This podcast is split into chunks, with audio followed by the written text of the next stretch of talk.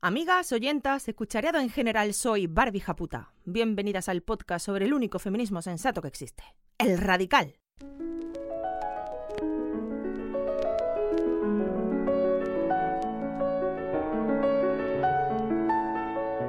Radio Japuta, el podcast que sueña con la revolución feminista violenta.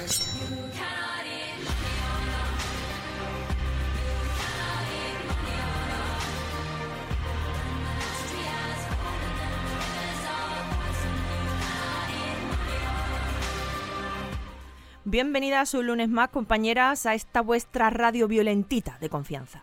Hoy vamos a mirar a un país súper poco conocido. Eh, se trata de uno de esos países de Asia Central que terminan en Stan, que es un sufijo persa que significa hogar. Viajamos a Turkmenistán, un país con un tamaño parecido al de España, pero muy, muy poco poblado. Son aproximadamente 5 millones de personas, de las cuales 2 millones y medio vive en zonas rurales. Más de 4 millones son de etnia turcomana o turkmena, pero también hay minorías importantes de uzbecos y de rusos.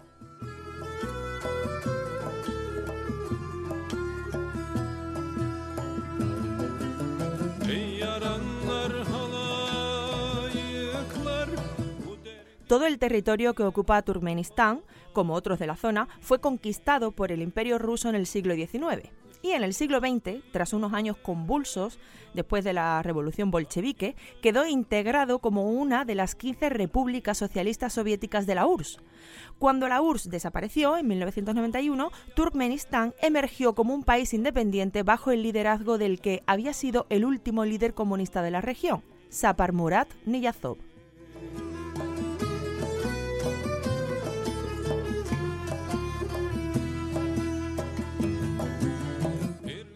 Niyazov reorganizó el antiguo Partido Comunista Turkmeno para crear otro partido muy nacionalista al que llamó Partido Democrático y estableció una durísima dictadura personalista hasta su muerte en 2006. Le sucedió entonces su vicepresidente, que tiene un nombre muy impronunciable para una españolaza, y es Gurbanguly Berdimuhamedov, y con él hasta hoy. El país funciona como un régimen totalitario, cerradísimo, y muy muy corrupto, donde las libertades civiles y políticas brillan por su ausencia. Suele ponérsele al nivel de otros regímenes como el norcoreano o el eritreo.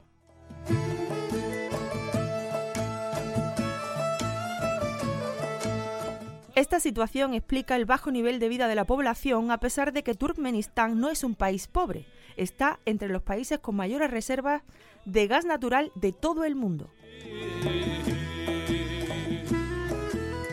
La poca información que salta a la prensa sobre Turkmenistán suele tener que ver con las extravagancias del dictador. Un señor que sale en televisión recitando poemas dedicados a sus ponis, que toma decisiones caprichosas como prohibir la circulación de vehículos de colores oscuros, que ha llenado la capital de, obras fastuosas y eh, completamente innecesarias y que, entrando ya en materia, por ejemplo, hace un par de años prohibió conducir a las mujeres, acusándolas de provocar los accidentes que sufrió el país. Precisamente a los pocos meses de que Arabia Saudí levantase esta prohibición. Esto ya nos da la medida de lo que nos vamos a encontrar en cuanto a la situación de las mujeres en Turkmenistán.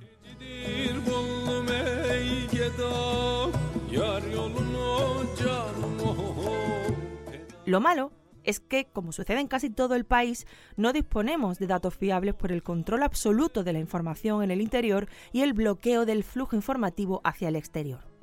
Así que no podemos informarnos ni informar sobre la situación de las mujeres con cifras que siempre nos ayudan a hacernos una idea un poco más objetiva.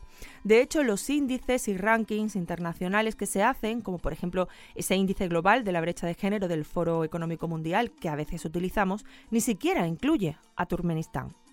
La poca información que tenemos a nuestro alcance provienen de ONGs y de organismos internacionales como el Comité para la Eliminación de la Discriminación contra la Mujer de la ONU.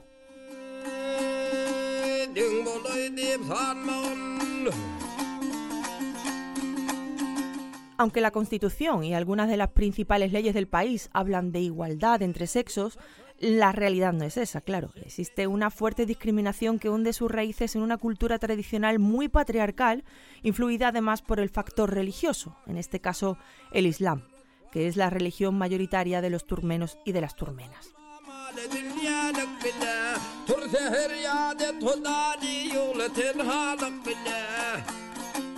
En el ámbito político sí sabemos que las mujeres son algo menos del 17% en el Parlamento y que apenas tienen puestos importantes de responsabilidad. Actualmente parece que solo hay una mujer en el Consejo de Ministros encargada de la cultura, los medios de comunicación y bueno, también han sido mujeres las dos últimas presidentas del Parlamento. En general, se persigue activamente que las mujeres se ciñan a puestos de no mucha responsabilidad y a ser posible en sectores como la educación, la sanidad o los servicios hasta el punto de que el Código Laboral recoge medidas que surgen de una concepción de la mujer como el sexo débil y garantizan a las mujeres más periodos de descanso en el trabajo, por ejemplo, u otras ventajas como poder jubilarse antes y con menos años trabajados que los hombres.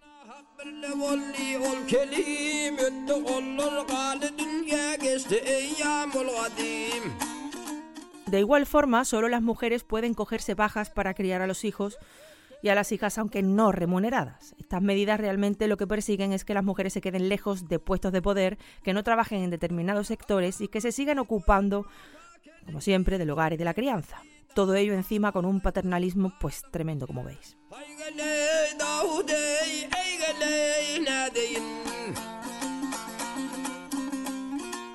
La situación, como siempre, vayamos donde vayamos, es peor en las zonas rurales, donde a menudo a las mujeres se las sigue viendo como una posesión de padres y maridos. Se las discrimina de cara a herencias, se las despoja de la capacidad de decidir sobre sus matrimonios, etc. Nada de esto está contemplado legalmente, porque la ley habla de que las herencias deben ser igualitarias y los matrimonios consensuados, pero aún así ocurre sin que el Estado haga nada por evitarlo.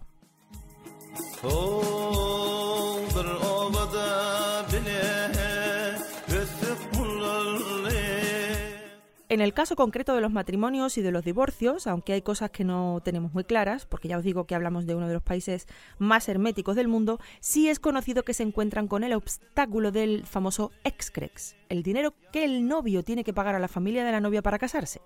La cantidad requerida tradicionalmente varía entre regiones, pero suele ser alta. Esto no solo dificulta los matrimonios consensuados favoreciendo los concertados, sino que también dificulta que una mujer pueda iniciar un divorcio porque la tradición dicta que entonces su familia tendría que devolver ese dinero del excrex.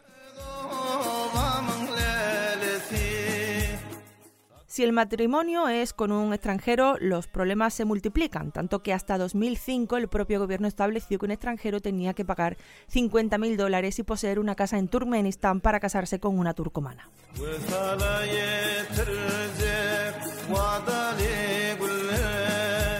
En cuanto a la extensión de la violencia machista en la sociedad turkmena, varias organizaciones vienen denunciando que es muy frecuente y que las mujeres apenas tienen medios, apoyo social o recursos legales para enfrentarse a esta situación. De hecho, una de las peticiones más frecuentes que la comunidad internacional le hace a Turkmenistán es que desarrolle leyes específicas para la violencia machista, pero no parece que se haya avanzado. Apenas se tienen noticias de casos de maltrato, acoso laboral o incluso de violaciones que lleguen a los tribunales.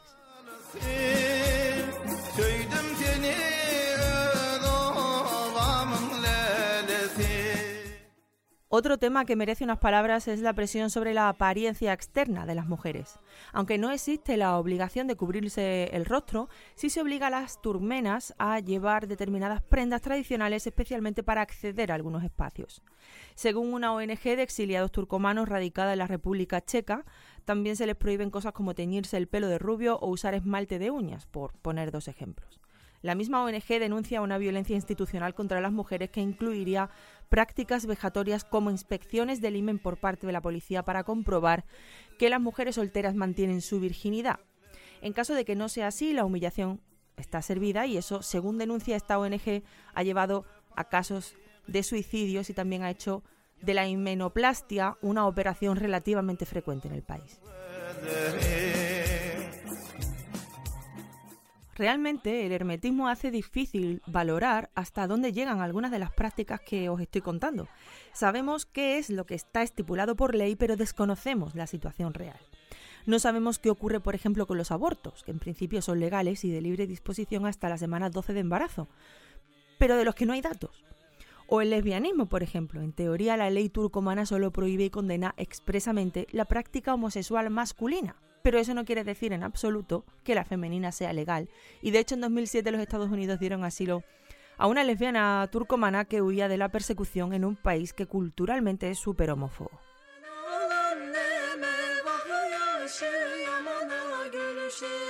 Por último, os menciono dos problemas más.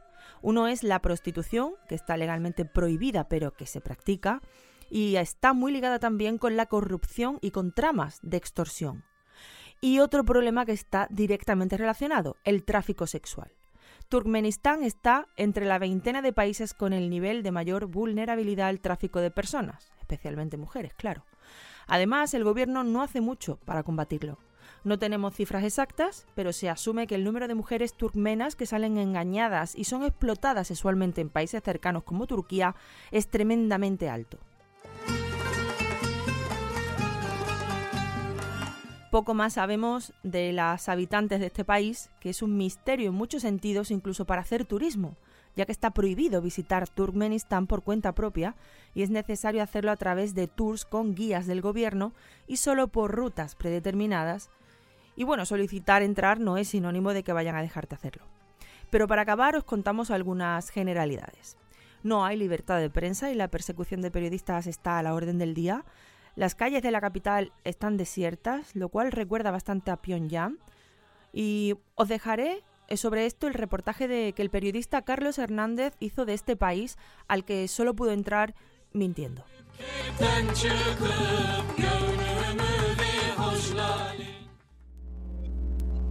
Mira, por primera vez me atrevo a enviarte un audio. Estoy indignada. Estoy un poco cabreada, de verdad lo digo. He pillado al perro, me he ido a pasear y he pensado, en vez de estar diciéndoselo yo sola, por primera vez me he sentido como acompañada en este cabreo. Porque es que no son cosas que os pasan a vosotras, es que yo me siento identificada, me siento parte de... Sentía que tenía, no sé si cientos de mujeres a mi lado.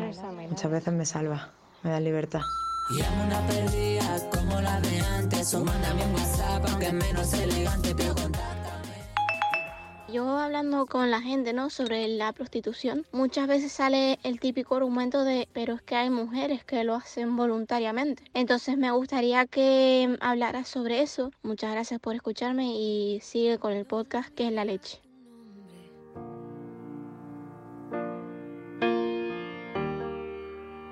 Creo que me perdí.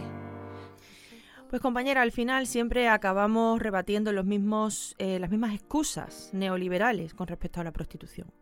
Si la prostitución realmente fuera libre, no serían las mujeres quienes se prostituyen, sino los hombres. La libertad es monopolio de ellos. Si pagar por consumir mujeres fuera algo bueno para nosotras, tendríamos que haber luchado para conseguir poder hacerlo. Si la prostitución no fuera sencillamente un privilegio masculino, las mujeres consumiríamos masivamente hombres. Si no somos todas abolicionistas es por los mismos motivos que no todas somos feministas. O pensamos que no nos afecta, o creemos que no existe la violencia específica en base a nuestro sexo, o porque el neoliberalismo y el individualismo nos ha calado hasta el tuétano.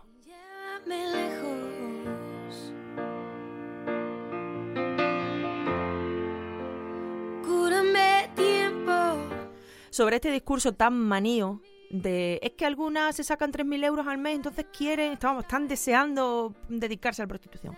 Bueno, solo decir que, primero, no podemos pensar en individualidades o circunstancias minoritarias para reflexionar sobre un tema que afecta de forma vital a millones de personas. Segundo, Mientras haya mujeres prostituidas, el imaginario colectivo y la sociedad seguirán apuntalando el sistema que nos vende y nos ve como objetos que poseer, romper y tirar, solo por el hecho de tener vagina. Y lo siento.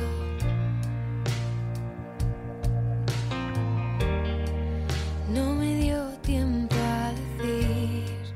Defender la prostitución puede ser muchas cosas, pero en ningún caso es feminista. El feminismo nunca defenderá ninguna forma de violencia contra las mujeres. El feminismo, por pura definición, no tendrá nunca un discurso que favorezca mínimamente al patriarcado. A veces es tan fácil como preguntarnos, ¿esto es lo que dudo? ¿Le viene bien al sistema patriarcal? ¿Sí? Pues ya sé por dónde me estoy equivocando. Tiempo. Pasa para mí. Sálvalos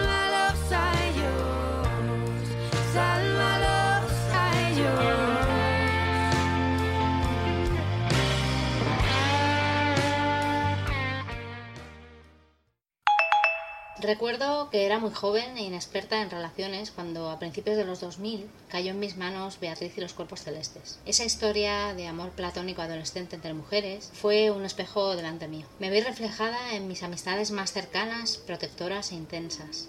Empecé a pensar que si realmente no había sido amor sexoafectivo sin consumar. Pronto una mujer irrumpiría en mi vida y ambas tuvimos una historia, esta vez sí sexoafectiva, marcando un paréntesis en nuestras respectivas relaciones con hombres. Esa no fue una relación basada en el amor romántico, y fue quizá la relación más sana y equilibrada que he tenido, aunque después he estado con otras mujeres. La falta de referentes lesbianas o la fatalidad con la que eran representadas normalmente me hacían pensar que mi vida podría ser realmente tortuosa e incluso peligrosa a veces. Para mí fue inevitable caer una y otra vez en relaciones con mujeres, porque era lo que sentía, pero siempre, hasta hace relativamente poco, estuve abierta a acabar con un hombre. Cuando por fin entré en el feminismo, todas las piezas encajaron. No quiero estar con hombres. Dudo que nunca lo quisiera realmente. Mi bisexualidad fue tan impuesta para poder encajar como cualquier dieta, o la ropa ajustada, o la depilación, o cualquier imposición de la feminidad.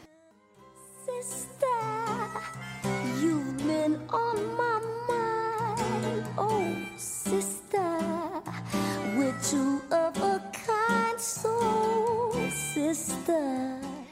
Deberíamos hacer un especial sobre heterosexualidad obligatoria, a lo que hacía referencia la compañera también. Un especial sobre la imposición del sistema para conformarnos como heterosexuales en masa, cercenando cualquier acercamiento e incluso pensamientos desde pequeñas que nos hicieran fijarnos en otras chicas.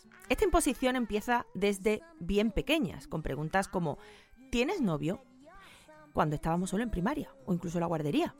Si a eso le unimos el bombardeo del amor romántico, el resultado es el mundo en el que vivimos.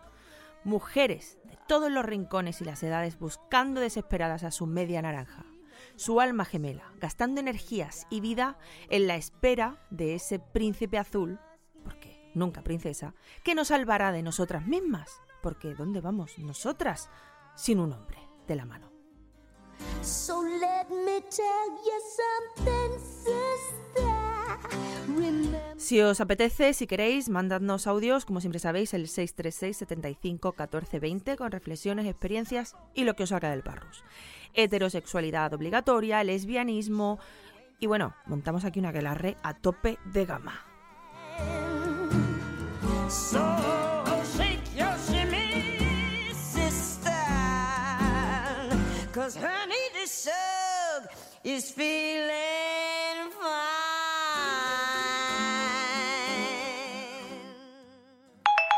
Acabo de escuchar una compi mexicana en el último podcast. La verdad es que quiero agradecerle por darnos voz a tantas mujeres en México y quiero contarte que aquí en España cabemos muchas mujeres mexicanas que decidimos, digamos, autoexiliarnos por no querer vivir en esa horrible violencia, tantas mujeres asesinadas, desaparecidas, violadas. En el caso de las que somos madres, pues tratar de evitar que nuestras hijas crezcan en ese contexto en el que no puedes dejarlas solas ni un momento, no pueden jugar en las calles, si las llevas contigo a la compra, tampoco puedes separarte de ellas ni un momento.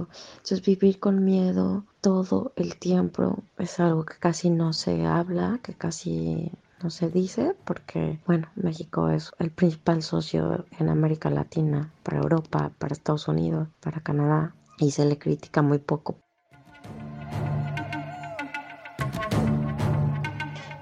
No hay excusa para cubrir al que abusa. Aquí llegó para molestarte esta intrusa. Todas las que mataste hoy son mi musa. Yo voy a aclararte esas ideas confusamente obtusas. ¿Qué importa si llevaba... Hace menos de una semana fue asesinada en Cancún Victoria Salazar, de 36 años y madre de dos niños, salvadoreña que estaba en México con una visa humanitaria. Fue asesinada por la policía mexicana de la misma forma y en la misma postura que George Floyd. Estados feminicidas que, como dice la compi, a nivel gubernamental no, no se le critica mucho. De hecho, no se le critica nada. Ni una menos, ni una menos. Si baila reggaetón, ni una menos. Si te dejo por otro, ni una menos. Si vuelve tarde a casa, ni una menos. Ni una menos. Ni una menos, ni una menos. Siempre son buenísimas las relaciones entre los machogobernantes mientras asesinan y violan a sus habitantes mujeres. En un sistema capitalista estas relaciones nunca jamás se rompen, ni siquiera se dañan por cómo vive la ciudadanía de uno u otro país. El capital siempre va a estar por encima de los derechos humanos más si son los derechos de las mujeres. Los bloqueos, los bombardeos, los expolios, las guerras, ni siquiera las sanciones eh, internacionales a países están nunca motivadas por la situación que viven las mujeres, obviamente. Ni una menos, ni una menos, ni una menos, ni una menos. Si baila reggaetón, ni una menos. Si te dejo por otro, ni una menos. Si Además del exilio que comentaba la compañera, cuando llegan a otro país, las mujeres no solo siguen recibiendo violencia, sino que entonces también racismo, aporofobia y discriminación, porque ya no solo son mujeres que se están exiliando, son mujeres inmigrantes.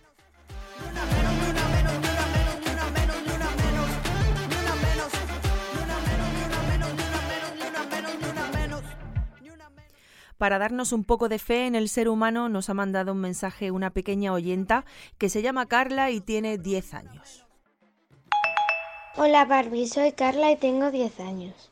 Ayer estaba escuchando en el coche el programa.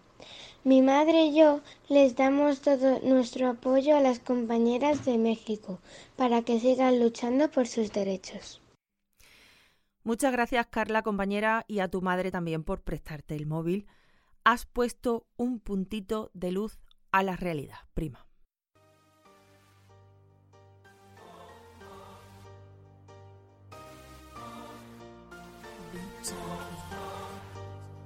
Mi novio ayer me dijo que igual no me estaba sentando bien escuchar estos podcasts porque me estaba poniendo un poco agresiva. Eh, ¿Perdona? El machirulo se desató, se desató. Era un machirulo insoportable que pasaba por ser un feminista radical. En la boca del lobo, eh.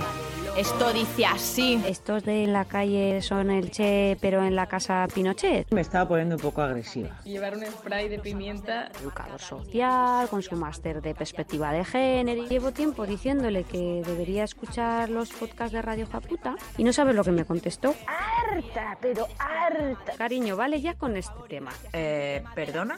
A mí me gustaría que fueras más activista en la calle, pero en casa yo no quiero activismos. No hay quien soporte estar en pareja. El machirulo se desató. Me estaba poniendo un poco agresiva. Harta de tus mierdas de comentarios. Comentarios como eres como mi ex, eres demasiado abierta. Spray de pimienta. Hasta el coño ya. Él es en la pareja, el adolescente y yo soy el padre. Ya está bien. Ante la distopía, rebeldía. Fuego al machista. Joder.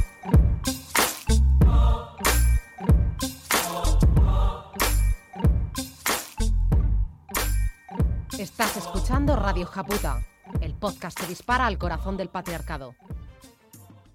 Cabrones. Y no nos vamos de México, nos quedamos para la sección de machicanciones del horror.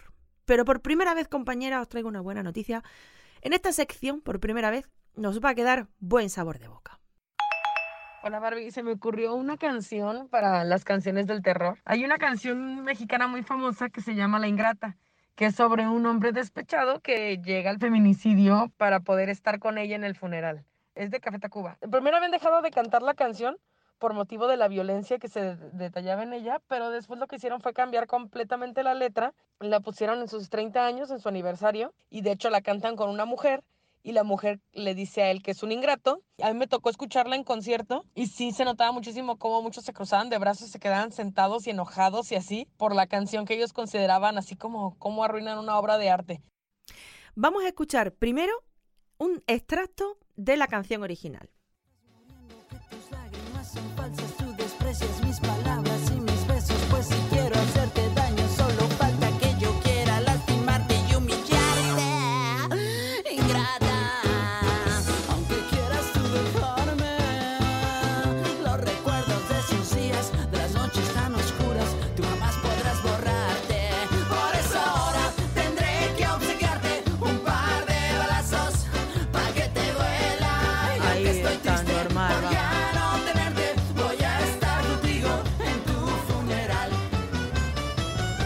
Da igual cuántas veces la escuche, da igual cuántas veces la escuche, que digo, pero ¿cómo que regalarte un par de balazos? O sea, me estás contando. O sea, en fin. Bueno, la banda mexicana Café Tacuba, cuando celebró sus 30 años de trayectoria, eh, volvió a tocar esta canción después de años sin hacerlo, conscientes de que habían hecho una mierda misógina descomunal, que tengo que decir, hasta donde sabemos es el único grupo que ha dicho esto es una mierda descomunal y no la vamos a volver a tocar aunque sea la más famosa de nuestro repertorio. O sea, ¿sabes? Es que es muy fuerte, con todas las canciones de mierda que hay. Bueno, pues en el concierto aniversario de sus 30 años interpretaron una nueva versión de La Ingrata, como decía la compañera, eh, versión feminista, con la cantante colombiana Andrea Echeverry a los mandos. Vamos a escucharla. a mandarte a la chingada, porque soy independiente, porque no te necesito,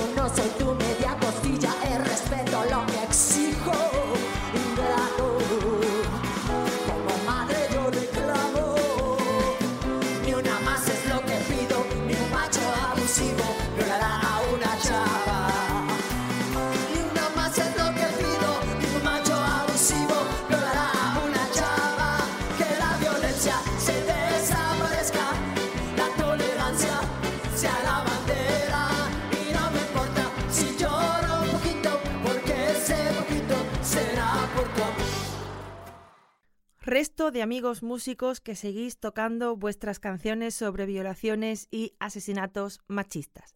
Queridos ególatras que creéis que hacéis arte que debe permanecer inmutable por vuestra grandiosidad y genialidad.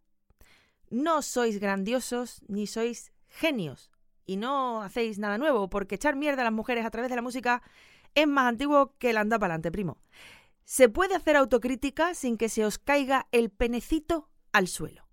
Hay casos en los que una versión feminista de vuestras canciones de mierda no las harán buenas, porque ya no lo eran de antes, y seguirán siendo un mojón pinchando un palo. Pero no sé, al menos cuando llenéis estadios o garitos o lo que sea que llenéis, no estaréis fomentando el odio contra la mitad de la humanidad. Les dejo un temita que han hecho mujeres sin los mismos recursos que ustedes, señores, y que hacen el mundo un poquito mejor. Ya la hemos escuchado en este programa con anterioridad, pero ahora el featuring es con una oyenta de 5 añitos.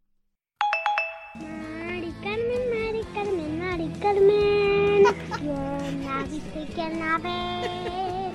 Antes era una esclava, ahora feminista es. Muy bien.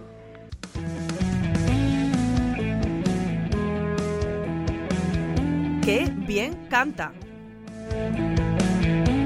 ¿Qué oído tiene? ¿Qué oído tiene? Yo no, sé hacerlo.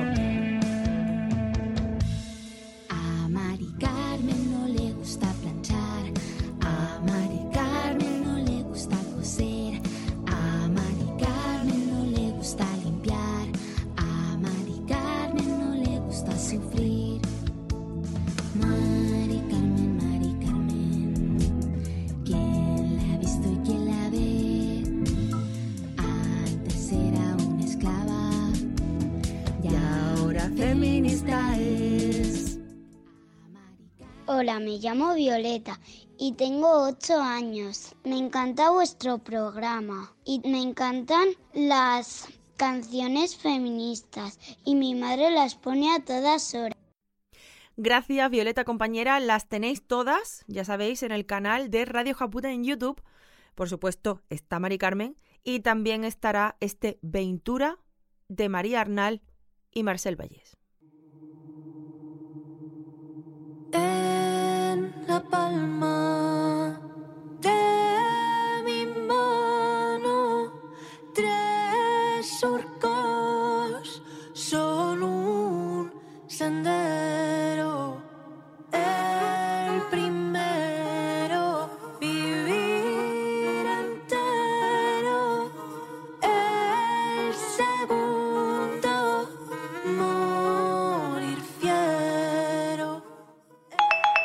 escuchando a la compañera que hablaba de que no sabía por qué había dejado de querer a su pareja,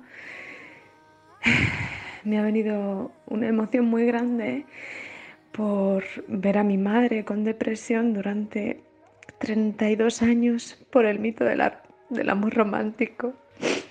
y todo lo que eso ha afectado a mi hermana y a mí durante toda nuestra vida.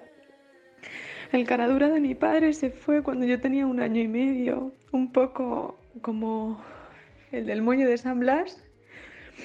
Y aunque hacía sus apariciones estelares, pues básicamente nos abandonó a las tres. Y hemos crecido toda la vida con mucho dolor por no poder ver brillar a mi madre. Y ahora, desde que soy feminista y por supuesto desde que os escucho, con mucha pena de que no haya pedido ayuda antes y de que no hubiera habido una red como la que existe ahora, ni una radio como la vuestra. Bueno, eternamente agradecida que sepáis que poco a poco le voy poniendo Radio Japuta a mi madre y estoy convencida de que también va a despertar de este mal sueño y sois lo más grande, la verdad, lo más grande. Además, vivimos en Cataluña y mi madre es andaluza y siente una conexión brutal con ese acento hermoso que tienes. Un abrazo.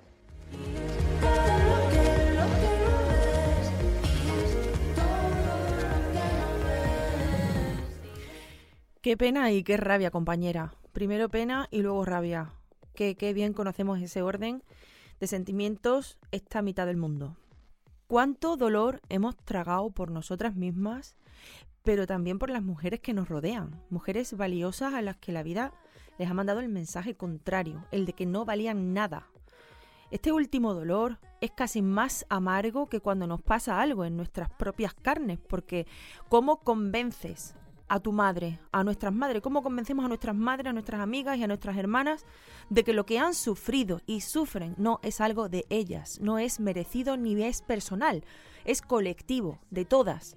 ¿Cómo, cómo explicas que lo que les pasa y lo que les hacen sentir no es porque ellas sean Ana o Pepa, sino que es un bombardeo masivo de mensajes dirigido a todas.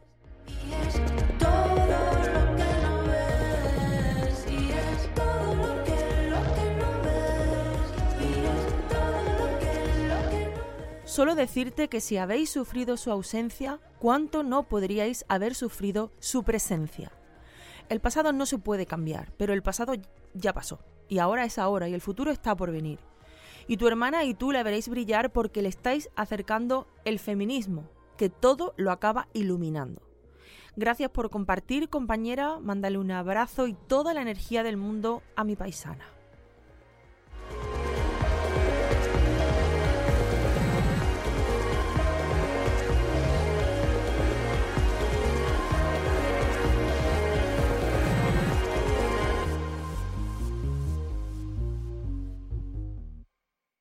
Vosotras nos dais alas para llegar más lejos, para alcanzar más oídos, para traerte más voces, para que ninguna compañera se sienta sola, loca, perdida, aislada. Entra en radiojaputa.com y matrocina, financia. Radio Japuta. Sin vosotras, nada.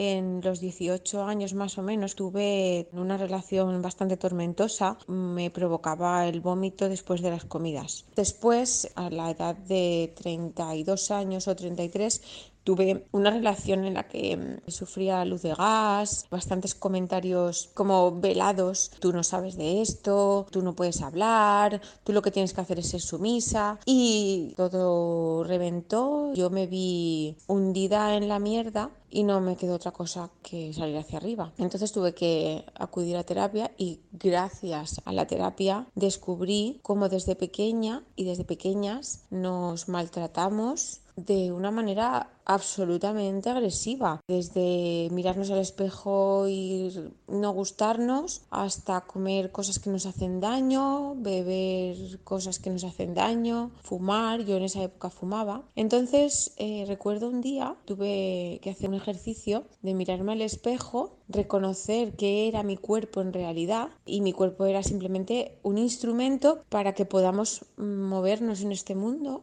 y hacer cosas que nos gustan. En ese momento, mm, no sé por qué, mi conciencia eh, se amplió y pensé que entonces la única manera que tenía de transitar en este mundo y de hacer cosas y de hacer ejercicio, de ir a la montaña, de abrazar a mis amigas, de, disfrutar la vida era teniendo un cuerpo sano. Y la mejor manera de mantenerlo y de darle todo el amor del mundo a ese cuerpo es cuidarlo. Entonces empecé a comer muy bien, empecé a estudiar y a leer eh, sobre estas cosas. Entonces ahora siempre como bien, no suelo abusar de los dulces y es un estilo de vida que he ido contagiando a la gente que tengo alrededor. Me quiero y me lo demuestro todos los días cuidándome muchísimo. El pacto incluyó, además de cuidarme yo a mí misma, nunca dejar que nadie del exterior hiciera un comentario que me doliera sin defenderme, no rodearme de gente que me pareciera nociva, nunca volver a dejar que una pareja o una persona cercana me juzgara o me hiciera daño de alguna manera, entonces eh, cambié muchísimo la gente de la que me rodeaba elegí gente que de verdad me aporta cosas y ya no me daba miedo estar sola. El pacto me llevó a cuidarme tanto que me sentía llena. Esta reflexión que has hecho, compañera, sobre tu proceso de aprendizaje es súper valiosa, es muy importante. Y además, a tu voz se le va a unir la de Lucía Martínez también en este sentido, porque qué sección más ideal tras escucharte que dime qué comes.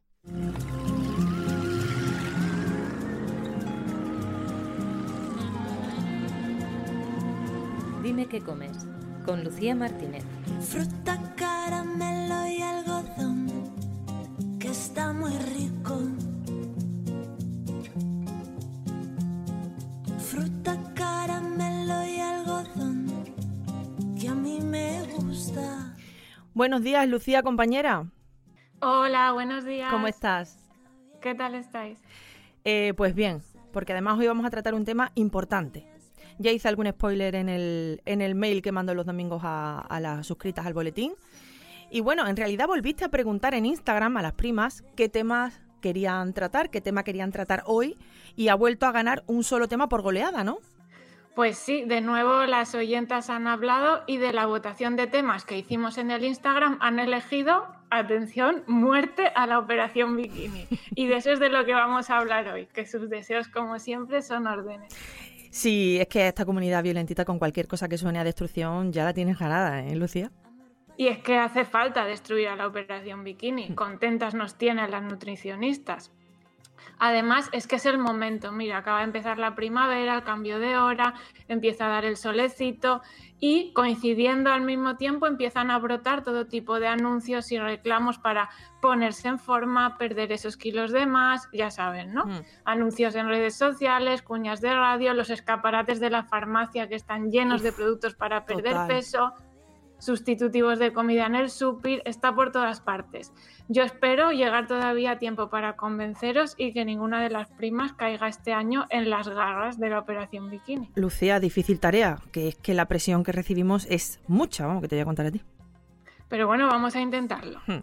Ya hemos comentado en otros programas lo machista que es el propio concepto, ¿no? Operación bikini, que ya en el mismo nombre se refiere a una prenda de baño femenina. Hmm. No es operación bañador, que podría ser un poco como más Claro. unisex, ¿no? Pero por si nos quedaba alguna duda, todo el marketing ese que comentábamos está eh, siempre inequívocamente dirigido a mujeres. Y centrado en el físico y el canon de belleza ese que ya decimos siempre que poco tiene que ver con la salud, que es lo que a nosotras nos importa. Eso es. Yo creo que todas tenemos claro que solo con la parte patriarcal de este concepto ya es suficiente para que lo releguemos al olvido. Pero es que hoy además os quiero dar motivos de salud para no caer en esa operación bikini ni en ninguna dieta similar nunca más. Espero de verdad poder convenceros. Pues pegamos el oído al transistor. Sabemos que al final la operación bikini o cualquier enfoque similar consiste en perseguir una pérdida de peso rápida y con fines puramente estéticos para un momento concreto y ya está, nada más. Y eso nunca es una buena idea, le pongas el nombre que le pongas. Os cuento por qué. Es un adelgazar medio fake, ¿no, Lucía? Exacto, por ahí van los tiros. Mira, las pérdidas de peso rápidas de varios kilos en un mes no son a costa de perder grasa, que sería lo deseable en el caso de que nos sobre. Son a costa de perder agua y masa muscular. Piensa que a nuestro cuerpo le es mucho más fácil deshacerse del músculo que de la grasa. Y dentro del músculo tenemos agua y glucógeno que también lo perdemos al deshacernos de ese músculo. Eso se refleja con una bajada en la báscula. Pero no solo no es que no estemos mejor, es que hemos empeorado nuestra composición corporal. Ahora tenemos menos masa muscular y probablemente similar cantidad de masa grasa, un chollo. Eso sí, pesamos menos, pesar pesamos menos. Os recuerdo también que el músculo a mismo volumen pesa más que la grasa. Esto ya lo comentamos, Barbie, en el programa en el que hablamos del IMC tan tramposo. Hmm. Perdemos músculo, pero los músculos son vitales para prevenir además muchas enfermedades y no precisamente poco graves. Es así, nuestra masa muscular nos mantiene fuertes y ágiles, pero además es una masa que es metabólicamente activa, es decir, que gasta, que necesita nutrientes, glucosa, que tiene vasos sanguíneos, que se repara, etcétera. No así la masa grasa, que está ahí puesta y ya, sin hacer casi nada. ¿Eso qué significa? Que si perdemos masa muscular, nuestro cuerpo va a necesitar menos combustible para mantenerse, que va a gastar menos energía.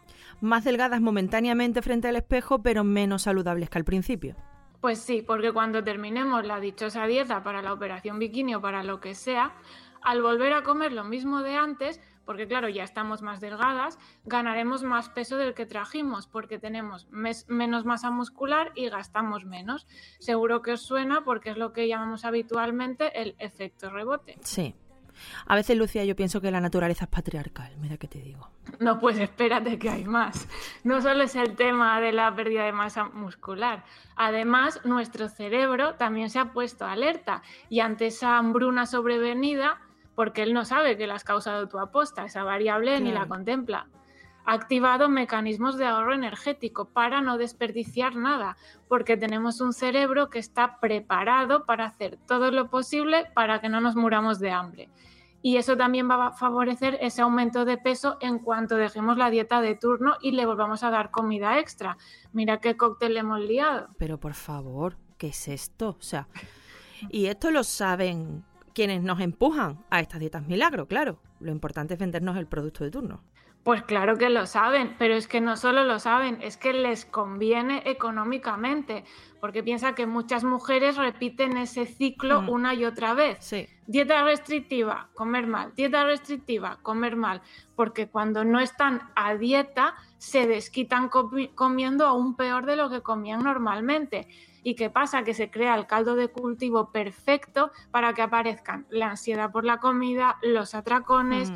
los trastornos de la conducta alimentaria. Quiero recordar que muchos trastornos de la conducta alimentaria empiezan precisamente con una de estas dietas milagro. Es un círculo vicioso que cada vez se agrava más. El efecto rebote cada vez es mayor. La pérdida de peso cada vez nos cuesta más. La composición corporal cada vez empeora más. Es un desastre, vamos. Ni te imaginas lo habitual que es y la cantidad de mujeres que llegan a consulta porque es que engorda aunque casi no coma.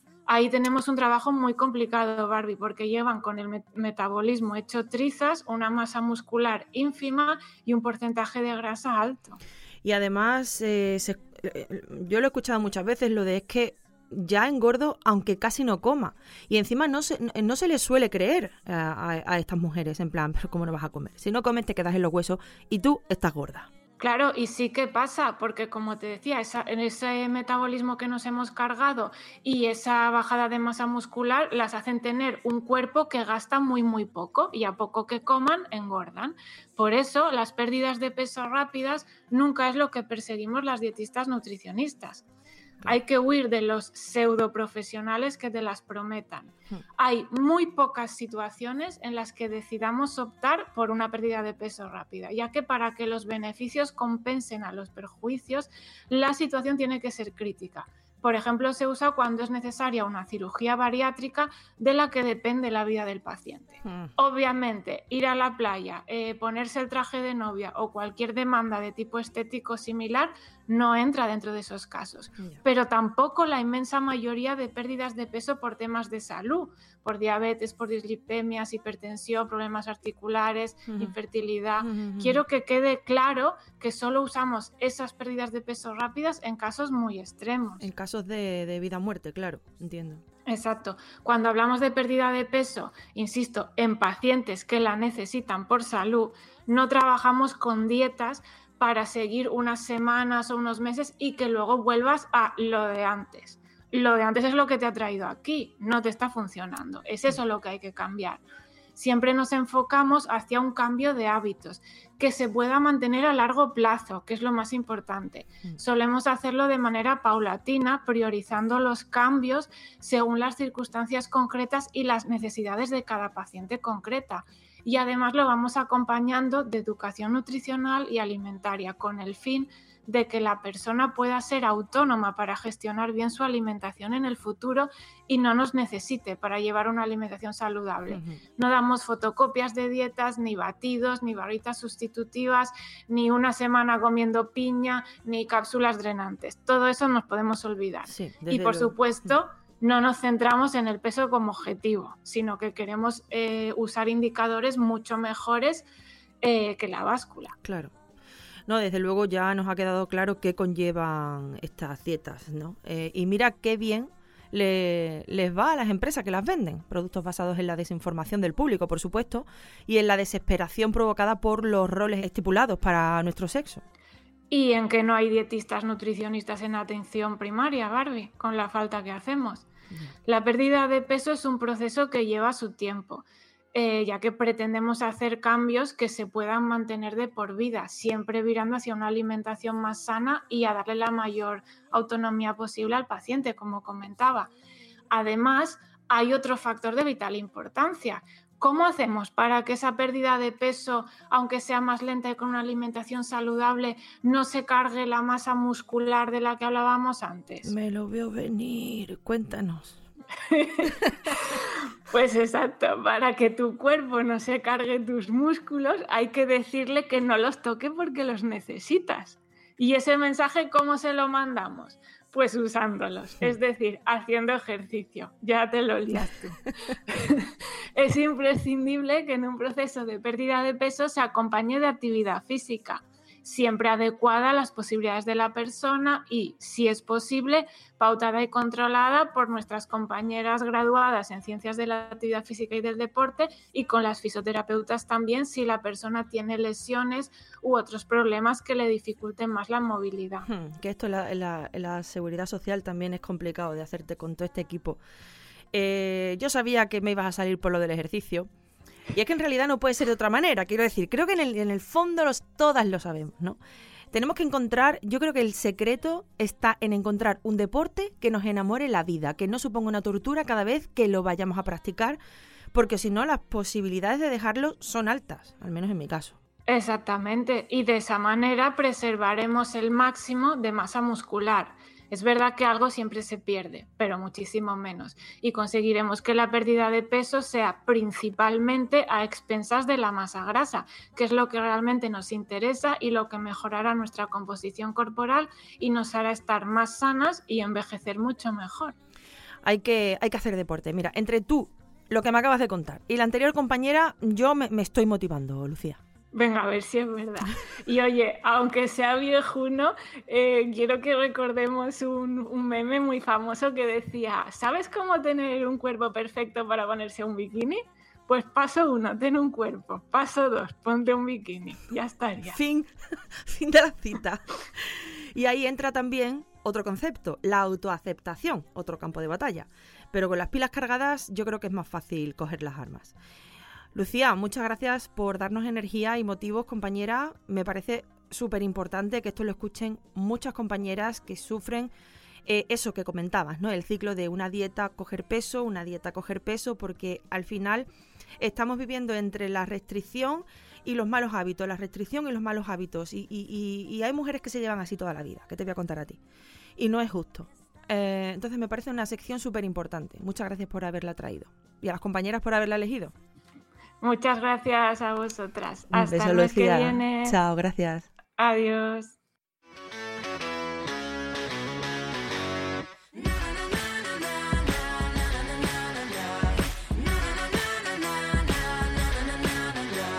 Hola Barbie, agradeceros la energía que me metéis, me llenáis el corazón me hacéis la sonrisa mucho más grande y iba conduciendo, pero me sentía que no iba sola, sino que iba con todas vosotras. Por fin me he hecho patrocinadora de Radio Japuta y estoy muy feliz. Me habéis hecho reír muchísimo, que me dais la vida. Muchísimas gracias por todo el trabajo que estás haciendo y decirte que en muchos aspectos y en muchos momentos de mi vida este programa ha sido una especie de salvavidas. Te descubrí hace una semana y media y no puedo parar.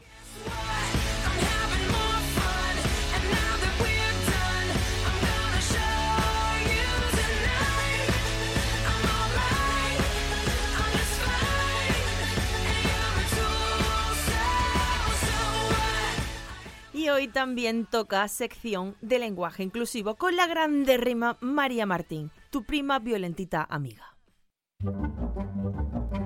Ni quiero ni quiera, ni vale ni bala, ni sí ni no, ni por favor ni por favor. Ni por favor, ni por favora. ni por favor, ni por favor. Ni por favor, ni por favor. Mary Martín, bienvenida, prima. Hola. Mary, ¿tenías ganas de estar aquí de nuevo? Sí. Prima, que lagónica, ¿qué te pasa? Nada. ¿Te ha comido la lengua la gata? ¿Tienes la boca llena de nata cual chundarata? No. bueno, mira. ¿Vas a contestar con monosílabos todo el programa, prima? No, es que hoy voy a hablar de la presunta economía del lenguaje. Solo quería demostrar que la economía del lenguaje es otro de esos rollos macabeos que la RAE, como está llena de doctos señoros, no ha colado por la escuadra. Usando el símil futbolístico que, dado que es el deporte rey, también se nos ha colado en el lenguaje. Siempre tan certera, me lo apunto para hablar de eso en otro programa.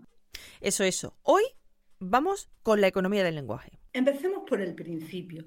¿Qué es la economía del lenguaje, dices, mientras miras mi pupila con tu pupila azul?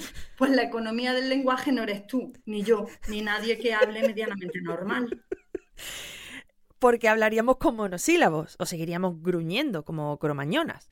Y adiós a la literatura, a las obras clásicas, a la poesía, a los sinónimos, al femenino, al masculino. Lo bueno es que no harían falta la RAE porque el diccionario va a ser cortito, cortito. Y entonces, Mary, ¿cómo han conseguido hacer creer que es de repente tan importantísimo? Es que que entre en y lenguaje. Aburren a las cabras. Es además, Mary, algo relativamente nuevo esto de estar tan a favor y agarrarse ahí a la economía del lenguaje, ¿no? Claro, porque eso no importaba a nadie, pero a nadie, nadie, nadie, hasta que las mujeres decidimos que nos íbamos a nombrar porque nos salía de allí. Y he dicho allí por corto, iba a decir chispero. Y ahí, prima, con la ridícula hemos topado. Porque claro, nunca en la vida nadie, nadie ha dicho eso no te lo crees ni tú en lugar de mentira. O anda que no para decir que sí, o ni en sueños para decir que no. O como en Granada, que para decir que no decimos sí por la polla.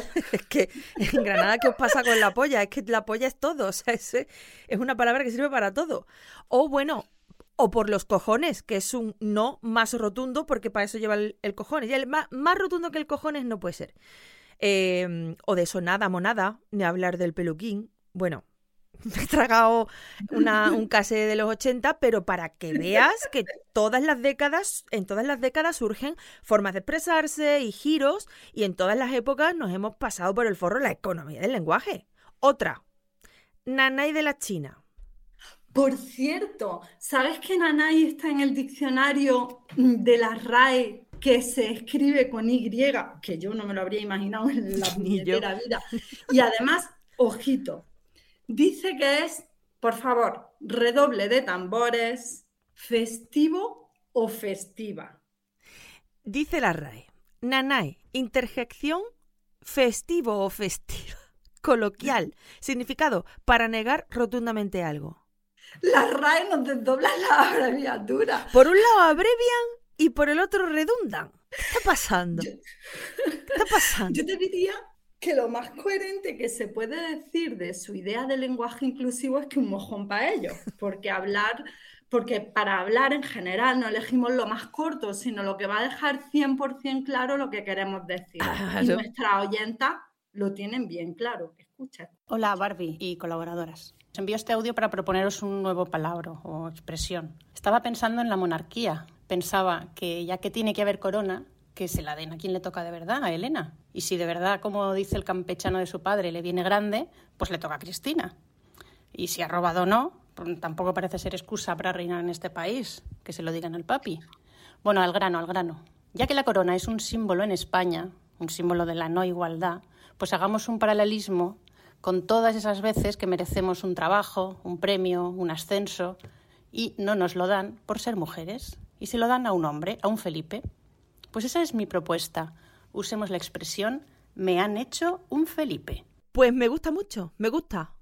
Eh, que además hacer un Felipe, que a la RAE le gustaría más felipear porque es más corto, pero queda mucho mejor hacer un Felipe, nada que ver con felipear.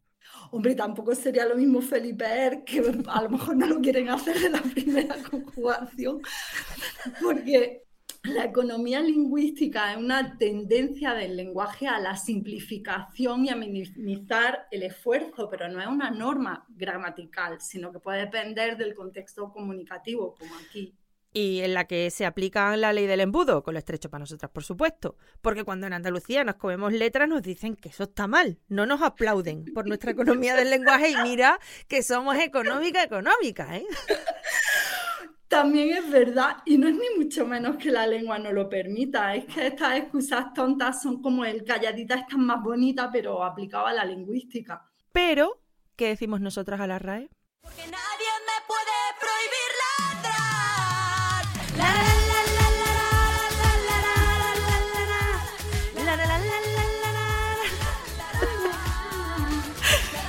¿Quién le pone el bozal a las primas? No será la RAE, no. Hemos tenido puesto el bozal demasiado tiempo. ¡Oh, qué subidón me da, Rigoberta Bandini! Es que a la RAE, Mary, todo le parece bien menos nombrar a las mujeres. Eso es redundante, ¿no? Pero ¿no les parece redundante la lengua española así en general que hace marcar el género y el número tropecientas veces? Es verdad, porque las primeras alumnas, por ejemplo, tres veces femenino, tres veces el plural. Eso sí está muy bien. Ahora, subir hacia arriba y bajar hacia abajo también está admitido, porque es redundante pero intensificador. Pero si tú dices subir para arriba o bajar para abajo, no. Porque comerse las palabras es vulgar. Su poquito de clasismo, su poquito de aporofobia aquí también. Además, no se aclaran, es, incoherente. Ni mi opinión personal, según la RAE, es redundante, que hasta el Word te dice que quitas el personal porque no le cuadra. Pues también es válido para la RAE porque dice que recalca tu intención, pero nombrar a mujeres no porque redunda. ¿Con quién coño, con perdón, redunda? redunda, te, te lo voy a explicar. Redunda porque si dices hombre, Mary, ya estamos incluidas las mujeres, incluso en el singular de hombre. Estamos todas las mujeres, prima. Pero si dices, por ejemplo, vamos a ver, ¿tú qué me estás queriendo decir con eso? En vez de decir, perdón, no nos dicen eso de que en nombre de la economía lingüística es innecesario porque va contra la norma de minimizar el esfuerzo y de decir más con menos palabras. O que esos desdoblamientos son artificiosos e innecesarios desde el punto de vista lingüístico. ¿Desde cuándo el punto de vista lingüístico es el guía de la comunicación? Hmm. Además, el ejemplito que ponen en la propia gramática es la caña, porque dicen, todos los ciudadanos mayores de edad tienen derecho a voto. Pues mira, durante muchos siglos ese ciudadano era muy específico, literalmente solo ciudadanos, no ciudadanas. De verdad. Además, si lleva su argumento hasta las últimas consecuencias, la simple existencia de un masculino y un femenino iría contra la economía del lenguaje. Y ahí están, tan felices con sus cosas de señor. Mujer, es que decir, en España, ciudadanas y ciudadanos votan es muy redundante, pero precipitaciones en forma de nieve. precipitaciones en forma de nieve al parecer no es redundante, porque nevar a lo mejor llevaba a confusión. ¿Y si nieva en forma de algo que, no sea nieve? ¿Eh? ¿Eh? ¿Qué no te has parado a pensarlo, mujercilla? Precipitación en forma de nieve, me veo, Sepas que mujercilla es sinónimo de prostituta también.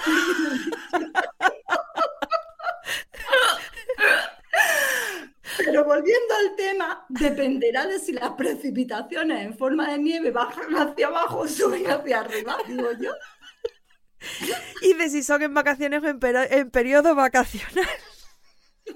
Igual la RAE nos escucha, nos escucha, apenas. igual la RAE nos escucha esto y la toma ahora con la DGT y el Instituto de Meteorología. Y, y bueno, con eso a lo mejor nos libramos de ello una temporadita, también te digo. La RAE es la maricondo del lenguaje inclusivo, el IKEA de la lengua. Pero no se lo aplica, prima. No aplican nada, acuérdate del cunilingus, aplican la, la boca, pero con la lengua no sabían qué hacer.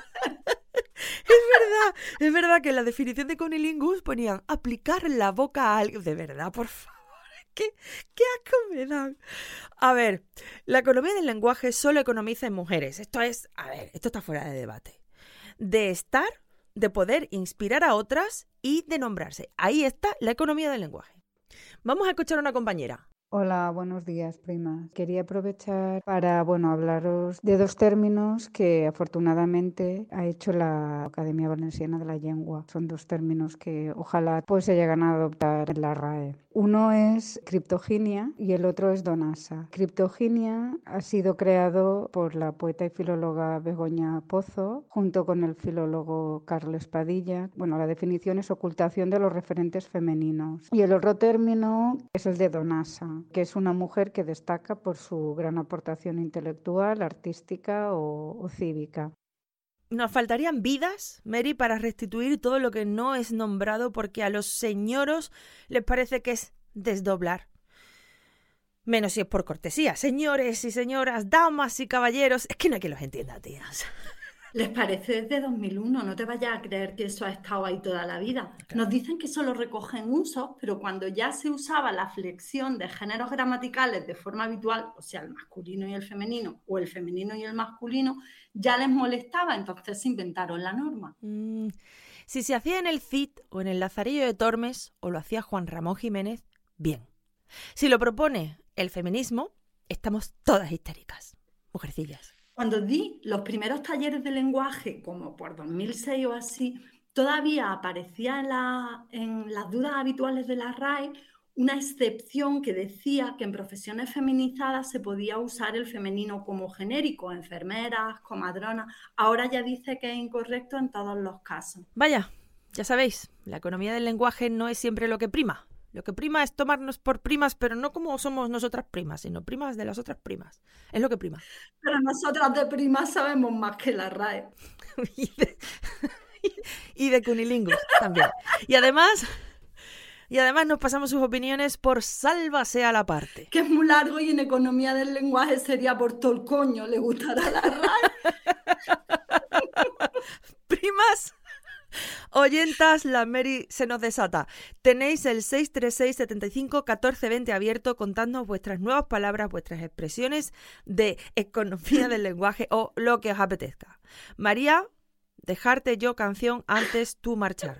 Escuchar, escuchar, seguro gustar, seguro gustar.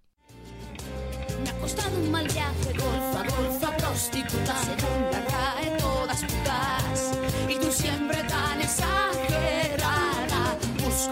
y prostituta, la séptima acepción ocupar. Pero no hace falta cambiar nada, la RAE a mí no me representa. Cuando busco golfa, deshonesta prostituta sin vergüenza. Y yo solo quiero llegar a perder el miedo de una vez, quedarme cantando con un golfo igual que yo hasta que amanezca. En cantar canción, gracias. Despedirte ya. Irme yo. Siguiente luna yo ver aquí a ti. Sí. Adiós.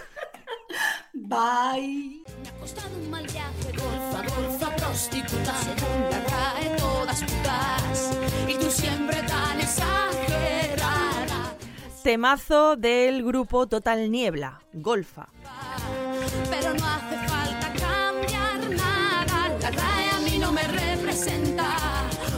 Busco golfa, deshonesta prostituta sin vergüenza. Y yo solo quiero llegar a perder el miedo de una vez, quedarme cantando con un golfo igual que yo hasta que amanezca.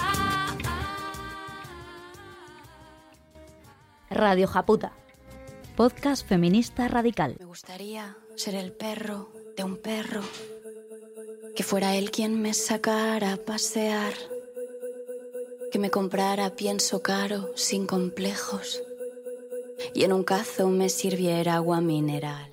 Y bueno, amigas, antes de irnos, contaros varias cosas importantes. La primera, bueno, es que la semana que viene haremos un especial sobre familias monomarentales, como os veníamos anunciando, pero aún estáis a tiempo de enviar vuestros mensajes al 636 75 14 20, tu teléfono violentito de confianza. Liberal. Esto de nacer mujeres en el tiempo de despentes es difícil, no sé por dónde empezar. Y más cosas, queremos tratar un tema eh, en el que nunca hemos profundizado como se merece, y es la violencia vicaria, aquella violencia que los hombres ejercen sobre sus propias criaturas para hacer daño a sus parejas, las madres de los niños. Una forma de violencia machista que sufren específicamente y de forma muy cruel bebés, niñas, niños, preadolescentes y menores en general en su inmensa mayoría. Juguetona y muy amable, no tendría estos problemas de ansiedad. Que si yo ahora fuera. Y aquí me ha surgido una duda que voy a compartir con vosotras para que me ayudéis. ¿Debe aparecer en este programa futuro sobre violencia vicaria las voces de hombres? Hombres hoy, pero niños víctimas de esta violencia en el pasado. Se me ha ocurrido que votemos de la misma forma que votamos para expulsar a los hombres de este espacio, a través de WhatsApp. Solo tendríais que mandarme un mensaje, un solo mensaje, que pusiera hombres sí o, si lo preferís, hombres no. Hablamos solo de este programa, no del podcast en general, ¿vale? Hombres sí u hombres no para el especial de violencia vicaria. Espero vuestras votaciones en el 636 75 14 20 hasta el domingo 10 de abril. Y vuestros audios sobre violencia vicaria, claro. Soy humana y me he quedado aquí encerrada. Y nada más. Con Rigoberta Bandini y este himno Perra nos despedimos por hoy. Gracias compañeras por seguir dando fuelle a este bote salvavidas a la deriva feminista. Componiendo cancioncillas sin parar.